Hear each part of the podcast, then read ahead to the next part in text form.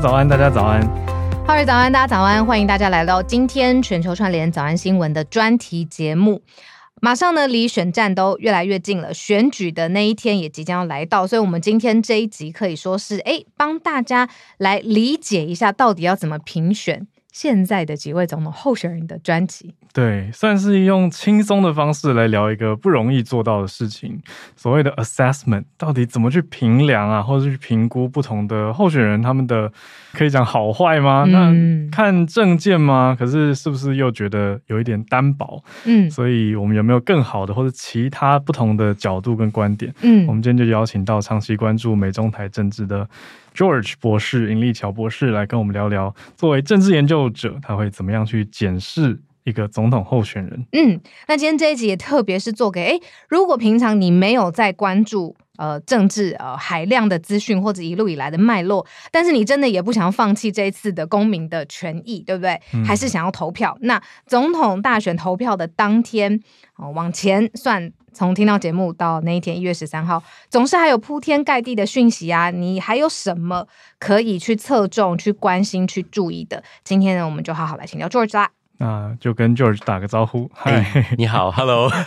有点害羞，那再次回到节目上了。对啊，欢迎你再来。哎、嗯欸，真是谢谢。那我们是不是就邀请 George 来跟大家分享一下，你平常在看啊，在研究民主政体里面的各个候选人，大家通常会去看他们过去的政见嘛？那还有现在的政见，看有没有一些出入变化？那你还会从哪些其他的面向下手啊？我觉得先讲一下证件好了。就说证件的话，当然一般总统候选人都会，不管是美国、台湾，或者比如说日本的首相啊、政党等等，他们都会提出一些比较浅显的口号，对不对？嗯、像台湾，比如说国际政治以前就有提，比如说抗中保台，比如说呃亲美和中友日等等。那有一点可以去思考的是，好，有这些口号，那当然这些口号都是相对来说呃比较容易理解。然后呃比较容易记得，对，朗朗上口。嗯、但是那这些口号它的背后，它具体的政策，它的可行度，就是说可行性到底是有多大？那我们其实就可以去思考相关的一些这个议题。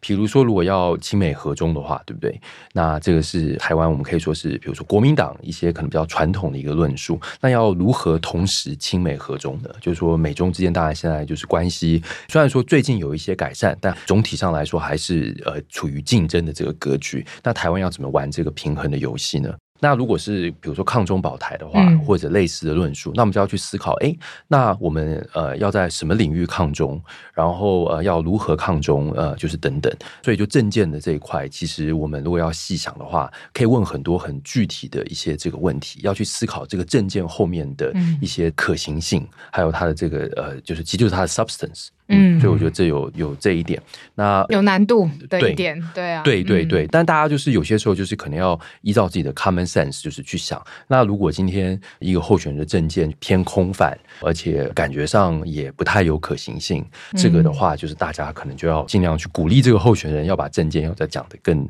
呃、具体一点。对对对对。那你刚刚提到那个 substance 指的是具体来说是什么？因为我们知道它是指实质内容嘛。嗯。可是所谓实质内容就是说，哎，口号是好记好懂，嗯，那再来就是要有一些纲要，对，可是纲要之后要讲多细才叫做有 substance 啊？像其实这一点的话，就是要可以从两个层面来说。第一个是说重要的议题，比如说我们说如何保卫台湾好了，比如说国防政策。嗯，那今天如果你想要竞选总统，那就应该要有很清楚的认知，说，比如说好，我们需要怎么样整顿军备，我们呃想要有怎么样的多长的役期，然后我们需要有怎么样的武器装备。那这些我觉得都是其实一般选民就这都是很公平，It's very fair, those are very fair questions，就这些都是可以去问。嗯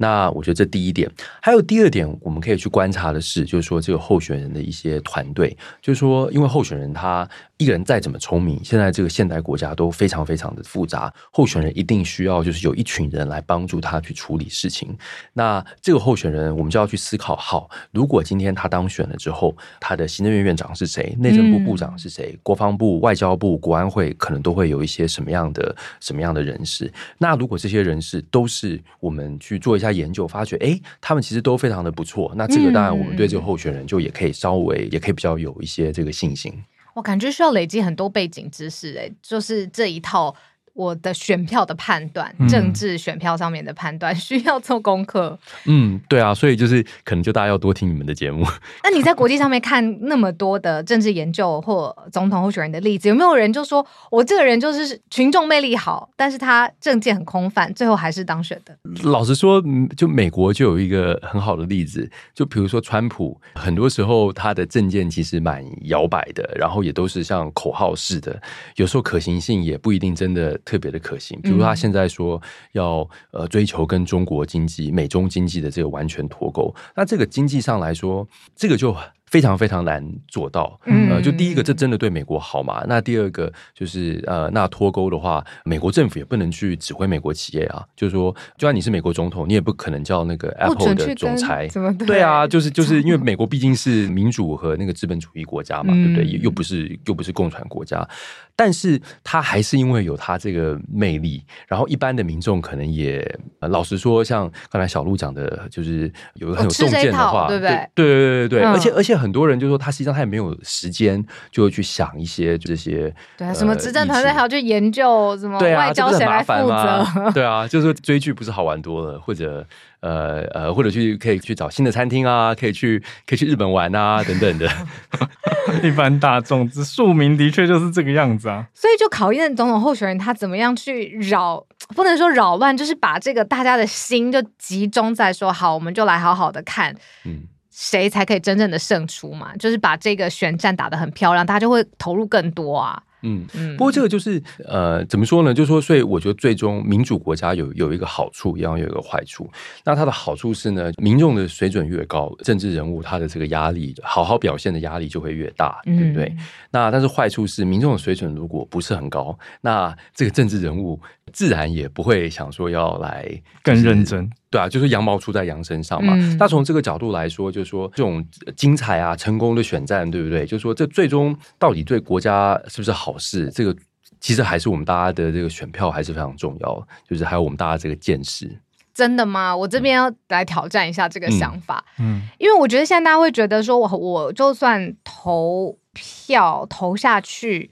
我不知道这一张票可以实际带来台湾未来什么样的改变，这个连接度是低的，所以有人不愿意投票，或有人就是一辈子政治冷感，他就是。不想要实行他的公民权，就觉得没有差。嗯，现在是不是有一部分还是这样子想？哎、欸，其实小鹿这个问题其实是一个很重要的政治学的问题。其实美国政治就有讨论过这个，就是有学者用数学模型去算，就说，哎、欸，理性的选民要不要投票呢？那美国政治研究的是发觉是说，哎、欸，不要投票，因为你投票你也影响不到结果啊，对不对？你你投票，你投票不投票，不是都不是都一样嘛，对不对？那从这个角度来说，那我为什么不投票当天我去 hiking 好了？就是我去，我就我去爬山好了。对啊。但是话说回来，其实这个后面就我们政才可以再用一个政治学或社会科学的术语，就是说其实这后面有一个 coordination problem，就说是一个呃，哎，中文怎么说？coordination 协调协对协调问题。嗯，因为如果今天大家就是都一起都去投票的话，对不对？那就会影响到结果。那如果大家都不去投票，去健身，对，那当然这只要是大家有这个串联起来，对，就一定会影响到有这个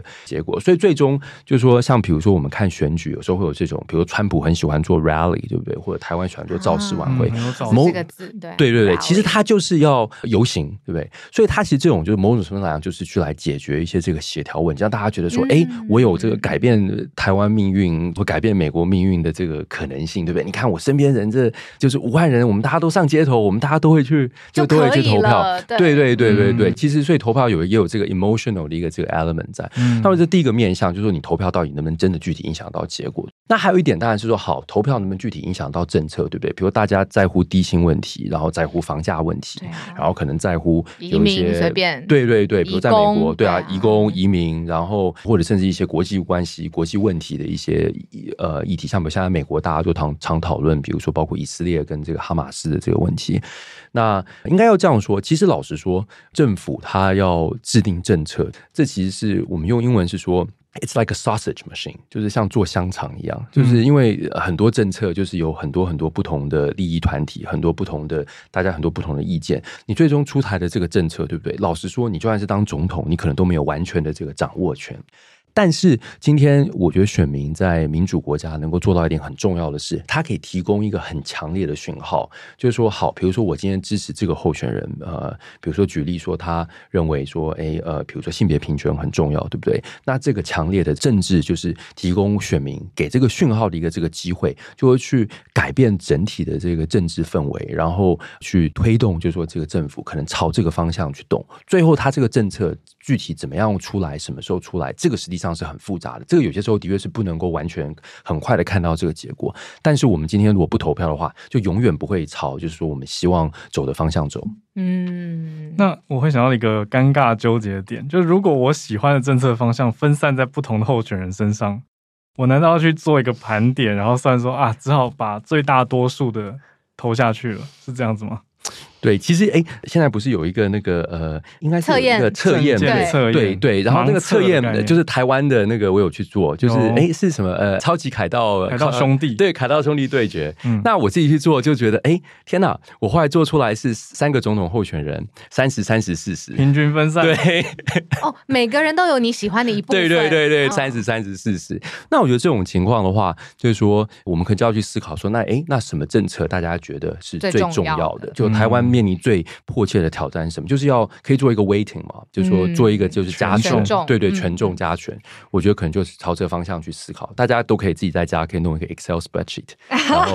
然后来算。真的，为了这天，好，应该要这个样子去期待说，哎，我真的是呃我的公民权益，然后投下去了，有可能会影响到未来更。跟我有关的事物嘛，对，对不对？那我们刚刚讲到，好，政策可以这样子分析。刚刚 George 跟我们讲了，哎，除了政策之外，我们还可以看一下执政团队的组成，嗯、还有什么其他我们可以看的？啊，我觉得其实还有一点是，我觉得蛮重要，是说也可以看，就是说，比如说候选人他的一些，比如讲政策的一些细致度，还有一些这个出错率。那为什么这个很重要呢？就是说，因为其实像刚才就小路有讲一点很重要的事，其实一般人我们怎么可能？就是也真的很难知道说这些总统候选人他的后面的这个团队，比如他的核心是谁，然后重要的测试谋士是谁。老实说，这种事情就是，比如说今天美国就在台协会 AIT，他们就是只有他们专门要去研究的事情。就大家哎，这些重要政策就到底，比如说赖幸德的主要的谋士是谁，然后侯友谊的又是谁，柯文哲的又是谁，对不对？嗯、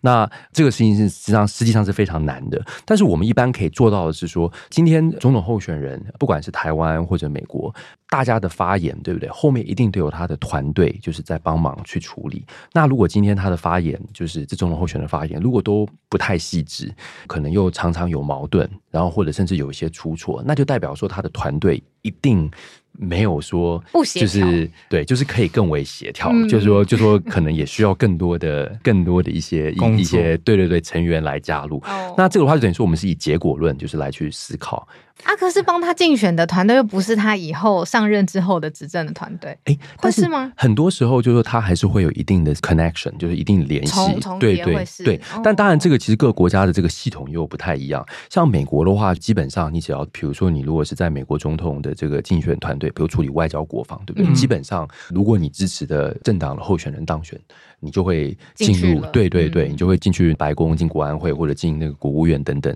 国防部。那台湾的话，就说这方面，我的印象是，它这个系统可能比较没有发展的这么成熟。但是很多时候也是，你如果在竞选的时候帮忙，你之后很有可能也会在执政的时候也会进政府，因为毕竟很多时候执政团队就是也有这种默契还有信任方面的问题嘛。你如果已经有好好的已经有先工作的这个经验，那自然就是之后可能被挑选进去政府的可能性也会比较高。嗯，哎、欸，那我再更好奇问一题，就是你如果有听众啊，觉得我就是对这些证件什么执政团队也没有兴趣，他讲什么话没兴趣，可是我特别爱注意他怎么衣服穿搭，或者是准不准时，或者是他对待他的团队那种呃沟通协调的能力。嗯就是特别注意他的个性，你觉得这个是值得看的看点吗？哎、其实我觉得值得，因为这些东西有时候从小的地方可以看到一些比较大的东西。比如说，如果你发觉这个候选人他，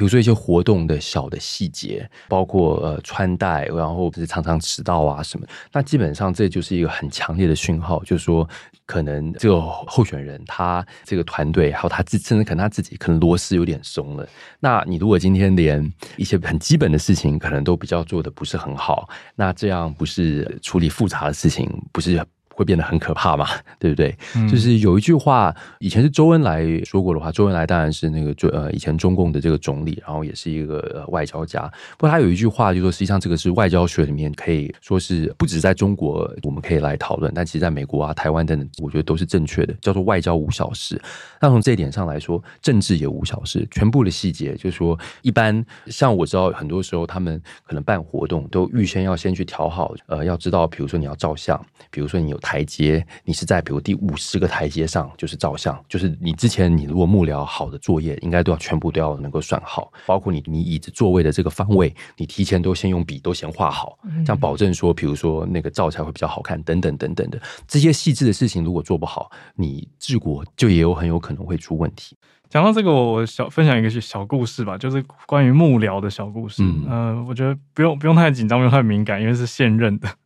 所以应该还好，不是要参选的。就是蔡英文他的一个幕僚，因为我是做翻译嘛。嗯，那有一次我去一个场合是中华奥会百年的一个参会，我要负责帮蔡总统翻译成英文，但是因为现场我们时间很压缩，所以其实总统府的幕僚很早就告诉我说时间可能不够。所以到时候他们会有一个人在旁边告诉我说：“啊，你这边要精简一点。”那我等于就没有把全部的稿子念完。我有拿到英文的预先翻译，可是我没办法念完，我只好摘要重点。可是总统府的幕僚就跑来旁边特别跟我说：“哎，记录一下你刚才哪边之后没有念。”我就想说：“嗯，这个是很重要吗？或者会有什么影响吗？”他说：“没有，就是要做一个记录，这样之后媒体如果来询问的话，才不会比对说。”为什么总统这一段中文有说，结果英文没有翻？等于他要做一个现场的记录，那跟我确认过了，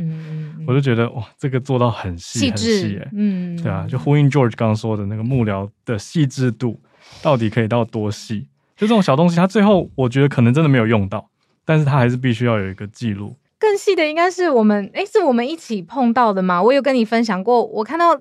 蔡总统的幕僚有其中一位跟他长得身高、发型、体型都非常非常像，在他出访的时候要先走过一次他走过的所有经过的路线，嗯，然后。确认他碰到什么样的人，然后在哪些地方停下来，停多久的时间？对，他连那个外形都好像哦。没错，就是不能，就是这就是小地方，嗯、但是你就可以看得出这个团队他螺丝到底是紧还是不紧。呃，哎、嗯，那话说，我想再加一点，就是讲到这个呃总统候选人的这个个人特质，嗯、我觉得非常非常重要。因为一般我觉得我们可以去关注的，我觉得特别重要的是这个政治领导人他有没有呃听进专家还有大家意见。的这个能力，就是说这个领导人是不是谦卑？那正好也是因为这个浩尔有谈到这个蔡总，蔡总就很有名的说，就是要谦卑、谦卑再谦卑。其实这个真的是非常非常重要，因为现在处理国家的事情，从呃公位到比如说国防、外交、两岸、呃经济，这些都是很复杂的议题。再怎么聪明，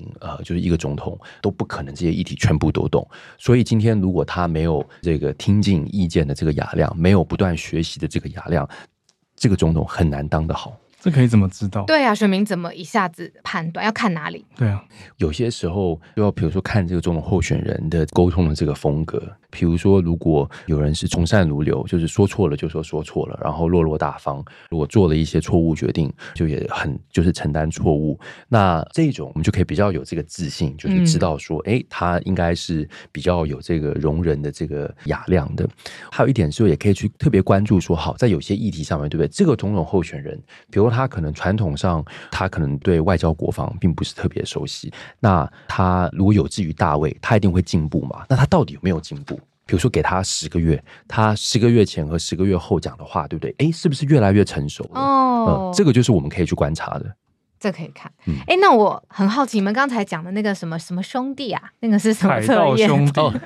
他就叫一个盲测，就是故意不告诉你说这是谁的证件，可是就出大概十题吧，嗯、十几题。那每一题就是问说，比如说对于国际外交，你比较认同以下哪一个选项？嗯哼，那你就看到只有三个选项，就很明显是三个不同阵营的。OK，可是你不知道哪一个是，所以他不告诉你谁是谁，嗯嗯、所以你等于直接从证件内容来做选择。那最后他会告诉你说：“哎，来，你选的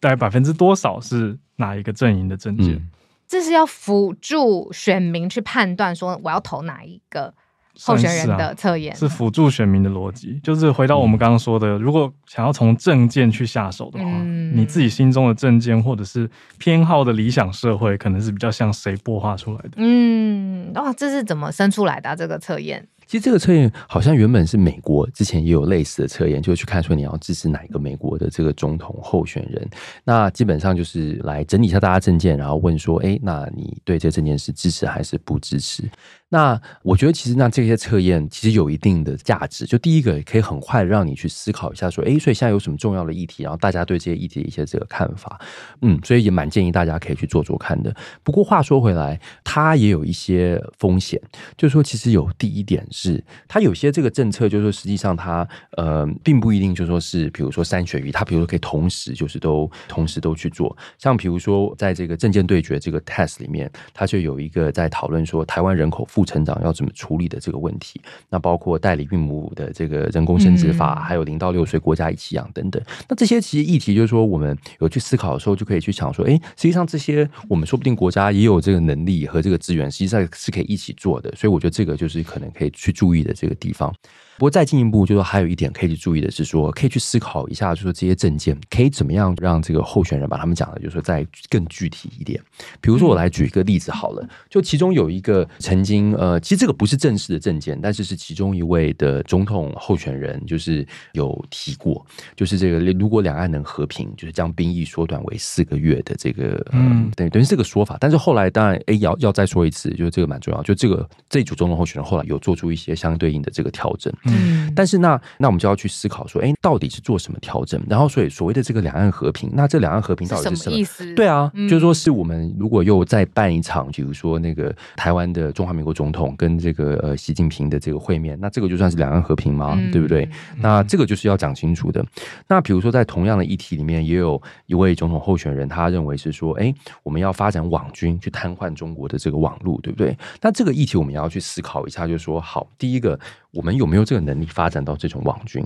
那第二个，我们从这个角度来说，我们要不要去担心说，这个中国的网军对台湾到底有没有有多大的这个威胁？如果我们今天去攻击了，会不会我们自己反倒就是说有一些很大的问题呢？那这点就是跟大家加呃，如果大家对军武有兴趣，大家可以去研究一下，说台湾的这个军武的这个呃通讯管控系统现在是在第几代？我记得没错的话，就好像很多我们的一些武器系统，比如尤其是比如海军，嗯，比如说我们一些旧的驱逐美军旧的。驱逐舰还是在用七零年代的系统，那这种系统我们到底能不能够承受？比如说，真的要跟中国打网站，我们有没有这个能力去承受呢？嗯，或者再进一步说，世界上有任何一场战争是靠网军打赢的吗？那这些问题，就是我们就可以稍微去思考一下，就是说，好，可能不同的候选人提出这些政见，那他们一些细节上面的具体，应该他们对具体操作，就是他们到底有多大多少的概念？嗯嗯，对啊，我自己在做那个测验的时候，我两个大心得，其中一个就是直接回应 George 刚刚提到的点，就是我会去想说，嗯，有几个政策我没那么熟，可是光看那个内容跟他写出来的一行，我会觉得很像个大口号。就我看了会觉得，嗯、呃，这个我心里当然默默会去猜他可能是哪一个阵营的，然后我默默觉得这个好像做不太到，我就不会去选他。嗯，这是第一个大心得。第二个就是我会忍不住自己一直要猜说，我因为他把等于把答案盖住了嘛，嗯，但我就一直想说，嗯，这个应该是哪个阵营的？这应该是哪个阵营的？然后我在选的时候又会有一种想说，我是不是在自我实现预言？就是我在选我想要看到的结果，很像在做心理测验的时候，嗯，大家在自己猜自己的那种心情啦。我不知道，就是你自己，因为你研究的这么更多啦，那你一看是不是几乎一眼就知道谁的是谁的？呃，对，所以就是反倒很难。呃，不过就是还是就尽量就是要跟自己说，哎，就是要具体去思考政策的这个细节。哎，不过这边还要再讲一下，就是也是如果当然是大家比较有闲时间，愿意去这种多多去思考一些比较繁琐的政策细节，其实大家也可以去思考说，比如说我们说高房价好了，对不对？那现在提出的这政策，这些都是唯一的政策嘛？还有没有其他的一些政策可以来处理？比如说高房价、低薪的等等的这个问题。不过就这些东西，就真的是我觉得可能。呃，一方面自己思考，另外一方面也可以去想办法来，可能来看看，就是说，哎，有没有什么可能社会上比较中立的，然后专门在研究这方面的一些专家学者，因为他们就毕竟就不是政治人物嘛，嗯、就他们的立场会有点不一样，也可以来研究研究，看看他们的一些这个想法。不过这边我想讲一点的是说，就说政治一方面很重要，但是另外一方面，政治其实是一件非常非常无聊的事情。最后，其实我们大家都会觉得说，对啊，好像很多很重要的政策，然后都会影响到我们的这个经济啊。啊，然后民生啊等等。但是其实最终这些政策的后面，真的要。知道说他们有没有办法执行，执行的效果有多大，就是有很多很多这种很繁琐的政策法规等等的这些细节。不过，大家如果真的要当一个有责任的公民，就要能够去对这些呃很无聊的事情，就要稍微 至少每四年要有要有一点点的这个，对对对，还是很需要。就是这个来说，嗯，请教 George，另外有一方的说法是，我不要管政策了，因为政策之后会变，就算我支持的这个政策。到了候选人上任之后，他的实际的工作，我也没有办法 day by day 的去看他在做什么，嗯嗯嗯、所以我要看的是他到底有没有办法在政坛交朋友、累积资源。嗯、我要看的是这个，而不是他选前之前提出什么样的政策。对于这样的想法，你会你会怎么说？哎，但是有一点是说，你如果在政坛上交朋友，对不对？嗯、这个当然是很重要。但是在政坛上交朋友，这就代表说你是。呃，为国为民，就就适合的领导人嘛？因为也不一定，就是因为交朋友，各种交朋友。我觉得我讲的太轻了。嗯、组建联盟，就是在推动他想做的事情，啊、他很有组建联盟的能力。我要看的是候选人是这个，超过于我去看他的证件啊。这样，阿内。啊，其实如果我觉得这样讲的话，的确是可以观察的，就是一点，因为这个又回到我们现在在讲这个候选人个人特质。其实我认为总统候选人很重要一点是要能够比较谦虚的，能够多跟大家学习。举一个例子，美国历史上有一位总统，历史地位很高，但是就著名的不是特别聪明的一位总统，呃，雷根。嗯，就雷根以前是演员，演员对，而且而且而且他们那时候说是二级电影的演员，就是稍微有点失敬对雷根，就是有点是那种 B 咖演员，就是，就就是那那种可能在在美国等级，不是不是不是，就那种深夜可能早上一点钟会看到的那种有点狗血的那种片，就是会看到雷根出现，他就不是特别聪明才智著名的嘛，但是他一点比较厉害的是，但是他能够听这些有聪明才智的专家学者、政治人物的一些这个建议。而且他也知道说怎么用人，所以他尽管他自己可能没有这个头脑，但是他可以让一些美国的，就是 best and brightest，就是美国最聪明、最厉害的人，就都来帮他工作。嗯、那这边其实中国历史上有一个相关的一个这个例子，以前大家可能对刘邦，就是汉朝的开国皇帝有印象，还有韩信，当然是他呃一个很重要的一个将军。那后来刘邦建立那个汉朝之后，刘邦就呃特别问韩信说：“哎，韩信将军，您觉得我带兵可以带多少兵？”那韩信就说：“哎，大王，您最多只能带十万兵。”然后那个刘邦就说：“那韩信，那您可以带多少兵呢？”然后他说：“臣呢是多多益善。”那刘邦就问他说：“那为什么今天是我当皇帝，不是你当皇帝呢？对不对？就是就是，如果我只能带十万，然后你可以就是多多益善。”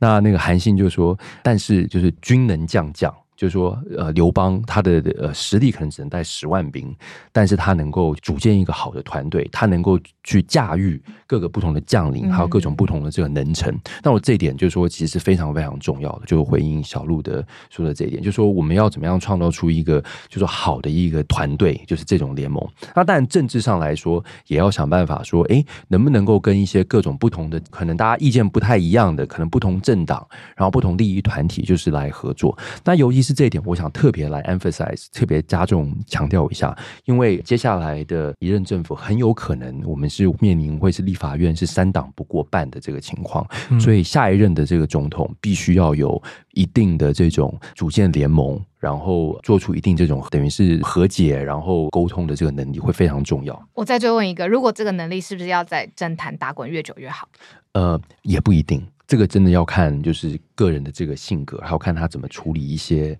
包括呃危机啊、问题啊等等。然后我建议就，其实现在有时候也会办一些，比如见面会啊，然后比如说网上的一些直播啊什么，大家都可以去关注一下。说，哎，那这些总统候选人他到底就是他的谈吐风格？当然，我们可以说这些都是训练或者说装出来，但是要装要训练，这个你要有有这个心才能够装得出来啊，对不对？那还是一个重要的一个讯号。我们有看到在 The Hill 里面有一篇文章在讲说怎么评估总统候选人。那有提到说我们在评估总统候选人有时候会有一些盲点，比如说有的政见他没办法靠总统一个人去落实嘛。那里面就引用奥巴马讲的一段话，还蛮有意思的一句话，我们可以来聊一聊，听听看 George 的想法。他说：“I didn't appreciate how weak the presidency is until I was president。”这句话就很有趣了。那这样你会怎么去解读？然后他也提到说，很多工作也不是靠只看政策就好，而是要你要一直去组建，你要一直去协调，去把大家组在一起，他真的执行出来的能力。嗯，这是这个曾经作为总统的奥巴马他讲的一句话。嗯，你觉得他为什么会这样说？那你怎么看这句话？嗯，呃，好，我我想说那个，呃，哦，现在跟大家有个报告一下，就像 The Hill 是一篇是一个很重要的一个美国政界的报纸，就是华府，就大家就是每天看 The Hill 的这份这份报纸和他的网站，所以就这个文章就是其实非常呃非常有名也很重要的一篇文章，就讲说怎么样去 assess 总统候选人。那我也想这边也分享一个相关的故事。我在几年前有一次在国外，然后跟呃我们有一个小的参会，然后跟那个 David Miliband 呃就以前英国的外相前外相，他那时候已经下来了，就是就是吃饭。那时候我正好坐他旁边，然后就特别问那个 Miliband，就是说，哎，我说那个那时候你当外相的时候，一定觉得很有成就感吧？就是说，哎，我可以做很多为国家做很多事情。那跟大家也报告一下，就说英国的这个外相呃 Foreign Minister 传统上是除了首相之外，等于是最最重要的这个内阁的这个大臣之一，嗯、但那时候我印象很深，就是 Miliband 跟我说的，他的答案是说，他说当了外相之后才知道，权力真是有够难用的。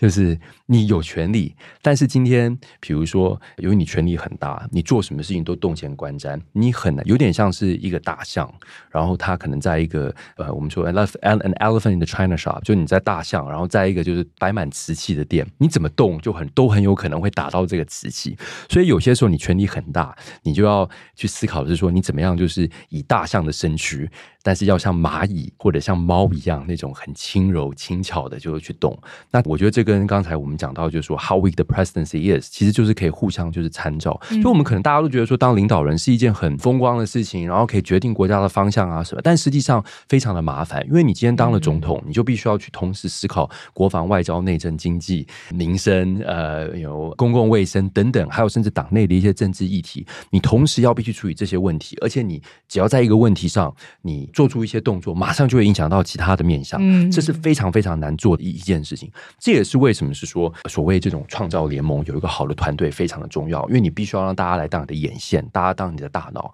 大家当你的，甚至可以说是防火墙，可以帮助你去处理一些事情，然后甚至帮你去测试一些可能的一些政策这个选项。但是最终它都回到一点，就是说权力是非常难用的。这刚好也是一个制度的设计与保护吧？嗯、我觉得，嗯，对啊。那回到我们现在的这个三位候选人来说好了，我看到你在《天下杂志》有写一篇很特别的文章，他们是写说这三位候选人陆陆续续都跟美国有一些交流，甚至是人就直接到了美国，嗯、这个对他们来说是一个面试。嗯，你觉得他们成绩如何？呃，面试的话，对不对？哎、欸，不过要也要先先先先有一点，就是我们呃参加这种面试，我们有规矩，就是说是不能够说细节，就是包括问了什么问题，哦、然后呃可能谁说了什么话等等的。那这个我们就算是行规。但是我觉得可以跟大家也来分享的是，一般美国就是很注重 substance。那回到之前呃，就是 Howard 提到的这个 Hill 的这篇文章，他就有讲说，哎，在美国，我们要来分析一个总统候选人，从三个面向来看：substance、style and success。那 substance 就是具体的这个，就政策的一些这个这个牛肉对实际对牛肉，对不对？那 style 就是你的一些包括个人魅力，对个人魅力、沟通风格。奥巴马就是幽默。领导风格，然后可能 Trump 就是很会撩起人们的恐惧，对对，撩起来，对对。那那个 success 就是比如说，哎，这个政治人物他到底他的有没有办法赢，对不对？因为你会想要支持有胜真的真的有胜算的这个政治人物嘛，对不对？其实美国在面试的时候也看这三项，尤其是看这个 substance，因为从美国这种面试的角度来说，嗯、如果大家比如这些政治人物，如果他在公开场合都是讲口号，对不对？某种程度上来讲，我们也都可以去理解，因为可能这些政策也不好，尤其是国防外交这方面的也不好直接就是讲说啊，对啊，我当选就要怎么做怎么做，因为毕竟台湾也是有。国际处境比较辛苦嘛，所以就不一定会想要就是马上让大家都知道我们台湾的底牌。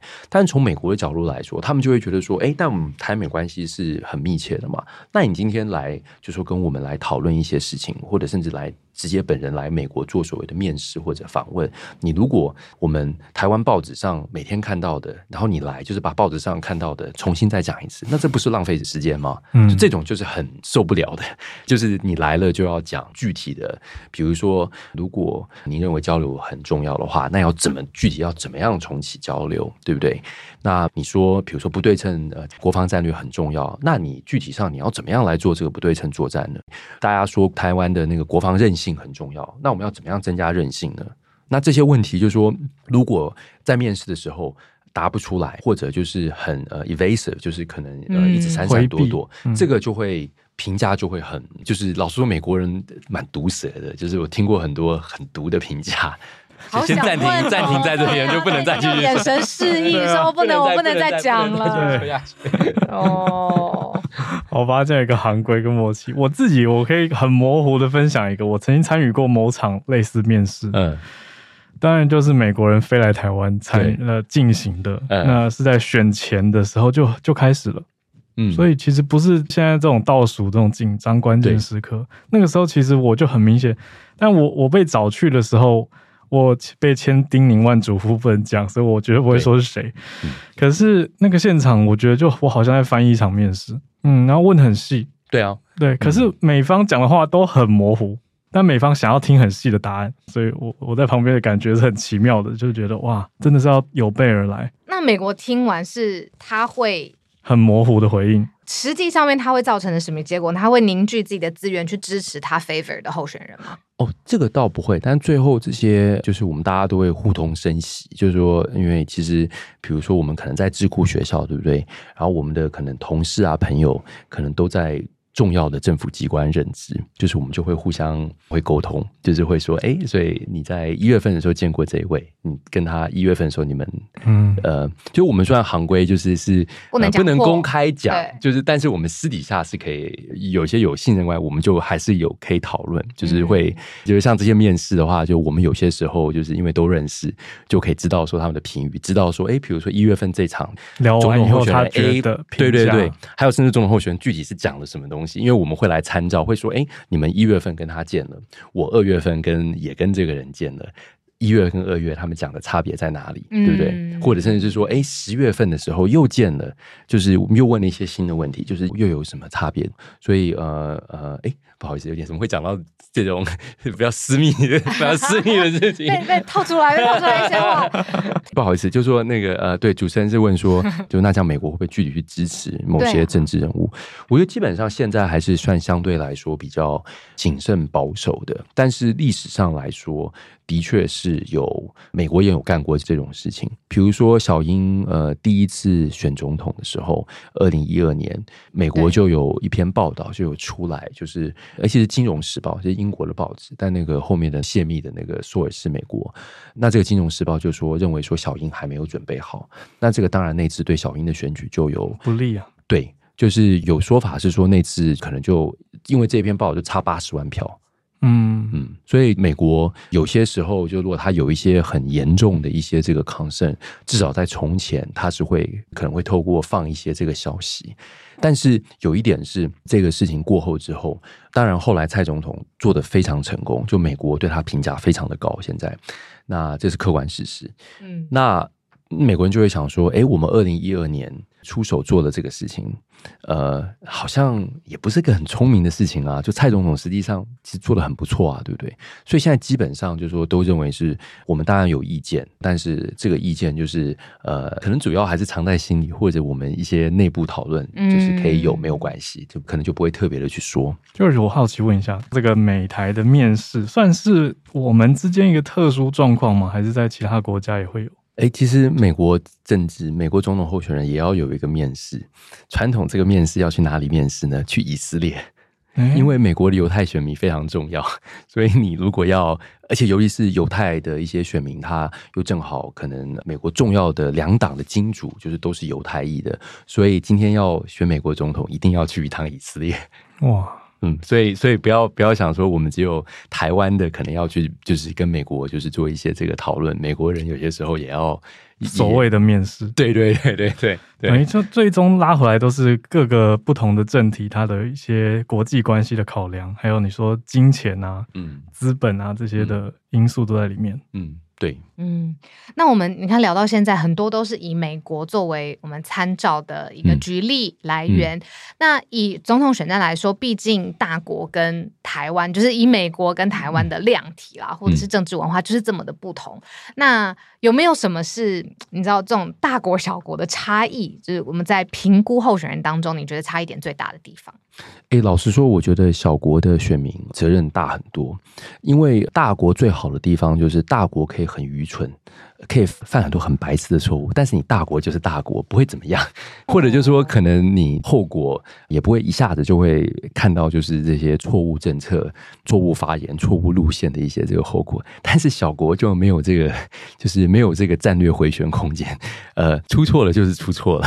然后而且出错了，马上就会有一些这个及时的一些反应。尤其是台湾夹在美中之间，嗯，这个又会特别的麻烦。所以就说我们之前今天其实讲了很多。算是比较呃，甚至可以说艰涩的、无聊的一些政治的细节，但这些如果大家不去在乎的话，然后最后也没有去 push，就是去鼓励候选人去在乎这些议题的话，那最后这个大家的那个生活一定会受影响。像比如就举一个例子好了，比如说如果是国际的情势没有处理好的话，这个不可能不影响到，比如说国外的呃，比如说在台湾的这个呃国外资本进入台湾，或者是台湾资本自己的一些这个投资。那今天如果台湾大家都不不投资对不对？那有一个情况就会是，第一个，我们的产业就是可能就只有半导体，然后呃一些少数的产业就是可能会有竞争力，其他产业都没有竞争力。产业没有竞争力，大家薪水自然会低。那再进一步说，如果今天外界的情况又比较的不稳定的话。还有一个问题是，这也会比如说影响到可能一些外国企业可能在想说，哎，我们在台湾要不要建厂啊、设点啊等等的。